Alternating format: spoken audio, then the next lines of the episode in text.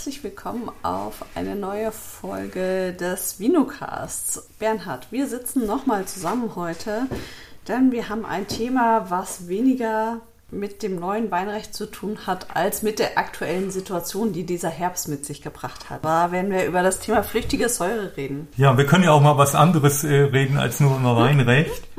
Auch von meiner Seite Hallo. Das Thema ist vielleicht flüchtige Säure. Da ist ja so ein bisschen immer in der Schmuddelecke. Vielleicht holen wir es da mal raus. In der Schmuddelecke des Kellers. Des Kellers, ja. Das ist immer die Unfähigkeit des Kellermeisters. Ich glaube, dass das ein Thema ist, was, was ja so wiederkehrend auch ist, dass es wichtig ist, darüber Bescheid zu wissen und auch sich damit auseinanderzusetzen und das eben nicht nur dauernd unter den Teppich zu kehren, dass wir da nicht drüber reden oder sowas. Wir sehen ja, dass die äh, Kirschessigfliege, die wird ja nicht wieder weggehen. Die dieses Jahr war das ja auch ein Jahr, wo wir da Schwierigkeiten mit der hatten. Ja. Die, die, die ist gekommen, um zu bleiben. Und wir haben natürlich sonst auch insgesamt mehr Probleme, weil wir tendenziell eine frühere Reife haben, die dann mit wärmeren Temperaturen einhergeht und das auch schon bei hohen Niederschlägen dann eben für flüchtige Säure sorgt im Weinberg. Das haben ja. wir dieses Jahr auch so, so gesehen. Bei den Trauben ist das so, dass es für Trauben keinen Grenzwert gibt. Bei der flüchtigen Säure, die durch Kirschessigfliege entsteht, hat man ja in der Praxis gesehen, dass der zuerst abfließende Saft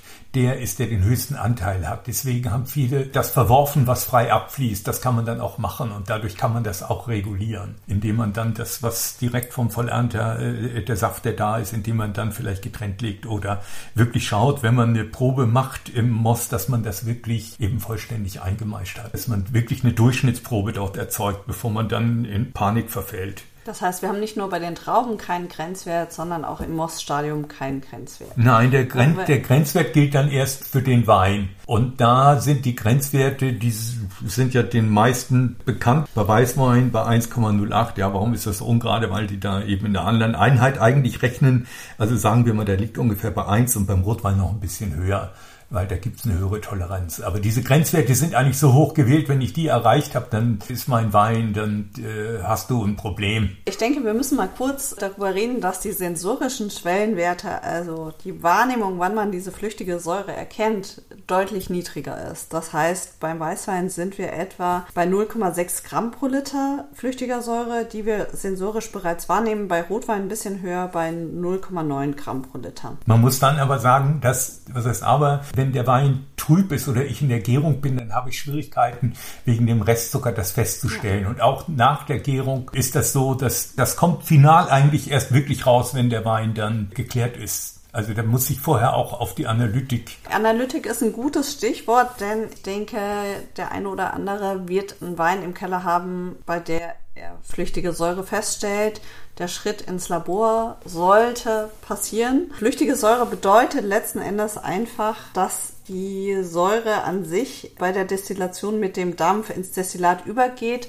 Normalerweise ist die gar nicht so sehr flüchtig. Nee, das denkt man ja immer. Ich habe mich dann auch gefragt, warum heißt die eigentlich flüchtige Säure? Und wenn man das mal destilliert, was weiß ich, das kann man ja auch mit so einem Weltenswieler Verfahren machen, wo man dann dreimal lässt man da Wasser rein, bis die ganze flüchtige Säure übergegangen ist. Und dann denkt man, wieso heißt das eigentlich, die ist eben, die, die verflüchtigt sich. Die anderen Weinsäure, Äpfelsäure, Milchsäure ist nicht flüchtig.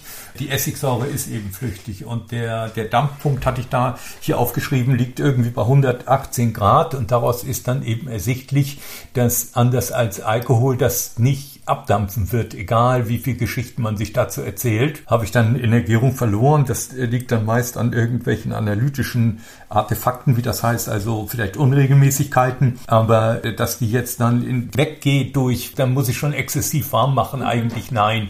Es gibt nur ein erfolgreiches Verfahren. Da bist du jetzt schon genau bei dem Punkt, wo wir hinwollen, weil wir uns jetzt vorstellen wollen, wir haben Wein mit flüchtiger Säure laut Analyse wie gehen wir jetzt damit um? Ja, dazu hatten wir 2006 und 2014, da ging es auch um die Kirschessigfliege 2014, äh, Versuche gemacht mit der Umkehrosmose und nachgeschaltetem Ionentauscher. Also vereinfacht gesagt, äh, machen wir eine Filtration, bei der Wasser und Essigsäure durchgeht und vom Rest vom Wein abgetrennt wird und dann fangen wir an einer geladenen Oberfläche die geladene Essigsäure ab. Das Wasser führe ich wieder zurück. Das ist das Verfahren, mit dem man das machen kann. Das ist seitdem, ja, eigentlich kam das schon Mitte der 80er Jahre. Das hat ein Kalifornier, der Clark Smith, erfunden der einen sehr innovativen Charakter hatte und das ist dann in Kalifornien schon in den 90er Jahren kommerziell erhältlich gewesen. Also man sieht, das ist nicht nur ein Problem, was uns drückt, das gibt's woanders auch und hat sich dann eigentlich in alle Länder der neuen Welt verbreitet. Weil das ein gutes Verfahren ist, man muss das jetzt mal so sagen, weil das das Problem gelöst hat. Wir haben ja viele Verfahren, ja. aber welche setzen sich durch und, und warum gibt's Lohnunternehmen und wenn es Lohnunternehmen gibt, in diesen Ländern, dann sind die darauf spezialisiert. Und warum? Weil sie Arbeit haben. In diesen Jahren haben wir dann hier Erfahrungen damit gewonnen und das hat das bestätigt, dass die eben flüchtige Säure entfernen. Man kriegt dann ein bisschen Sauerstoffeintrag und, und hat einen höheren SO2-Bedarf, aber das war's dann eigentlich. Für Rotwein ist das sehr geeignet. So, jetzt ist es in der neuen Welt zugelassen. Wie sieht's aus in der EU und speziell in Deutschland? also die, da wäre jetzt einsetzen kann? Nein, das wäre jetzt äh, kein Unterschied zwischen Deutschland und der EU. Die EU übernimmt typischerweise die Vorschläge, die die OEV, also die internationale Organisation für Rewe und Wein, festgeschrieben hat. Hier ist das so, dass kein Land scheinbar das bislang beantragt mhm. hat. Man hat viel, mal unter uns gesagt, Schwachsinn dort zugelassen. Aber hier ist es so scheinbar, dass niemand aus seiner Deckung kommen will und dass das Verfahren dort nicht überprüft wurde bislang und dass das deswegen bei uns auch nicht zugelassen ist. Die Versuche, die wir gemacht haben, sind dann eben Ausnahmen. Man macht Weil Aus Versuchswesen? Versuchswesen, genau, um Erfahrung zu gewinnen und dann sich eben zu entscheiden, will ich dieses Verfahren vorantreiben oder nicht. Hier haben wir die Untersuchung gemacht, aber man hat sich nicht entschieden, dieses Verfahren voranzutreiben. Gibt es andere Möglichkeiten, wie wir mit flüchtiger Säure im Wein umgehen können? Also äh, manche haben irgendwelche Geheimrezepte, die sich dann aber bei näherer Betrachtung entzaubern. Das war das Einzige. Das andere ist dann der Verschnitt, an den man oft denkt. Bei dem Verschnitt steht dem im Weg, dass, dass der Schwellenwert an sich ja schon sehr nieder ist und dass alle Weine ja schon flüchtige Säure mhm. haben. Dass ich eben, wenn ich eine Gärung habe, dann da habe ich 0,3 Gramm pro Liter. Wenn ich das bei 0,6 beim Weißwein schmeckt, wenn mein Wein 0,9 hat, dann bin ich schon bei 1 zu 1. Da, da sind die Probleme, so da ist wenig Spielraum. Ja. Wenn man sich deswegen, wenn man sowas macht, müsste man, muss man unbedingt vorher eine Analyse machen. Auf jeden Fall. Dass man, vom Verschnitt, vom Verschnitt dass man ja. wirklich, äh, wenn man den Verdacht hat, dass man das wirklich analysiert. Und wenn die Weine über dem Grenzwert sind, dann sind die Weine nicht mehr verkehrsfähig. Das heißt, die dürfen.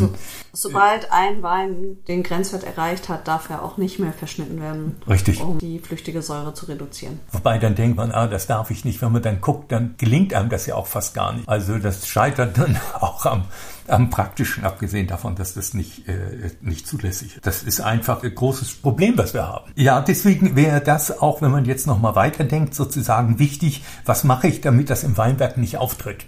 Jetzt reden wir ja gar nicht, dass wir, wir hatten jetzt ja weinbauliche Probleme, die dazu geführt haben. Also bräuchte ich lockerbeerige Trauben, ich brauche äh, Rotweintrauben, die durchlüftet sind und äh, alle diese weinbaulichen Faktoren, die das dann unwahrscheinlich machen. Wir haben im Keller nicht mehr so viele Möglichkeiten, wenn wir die flüchtige Säure drin haben, dann auch damit zu agieren.